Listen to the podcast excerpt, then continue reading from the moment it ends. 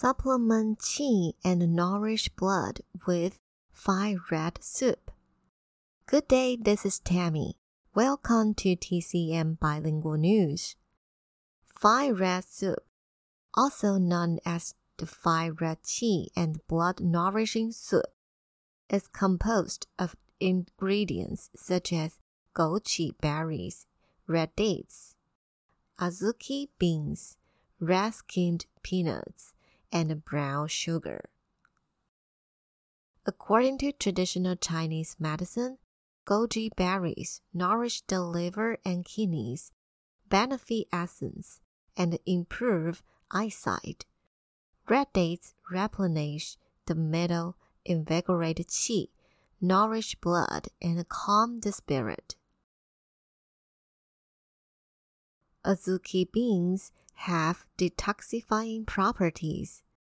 Red skin peanuts contribute to blood nourishment and hemostasis, while brown sugar helps invigorate qi, nourish blood, strengthen the spleen, and warm the stomach. Ingredient goji berries, red dates, azuki beans, red skin peanuts, brown sugar, all in appropriate amounts. Instructions First, prepare the ingredients and wash them thoroughly.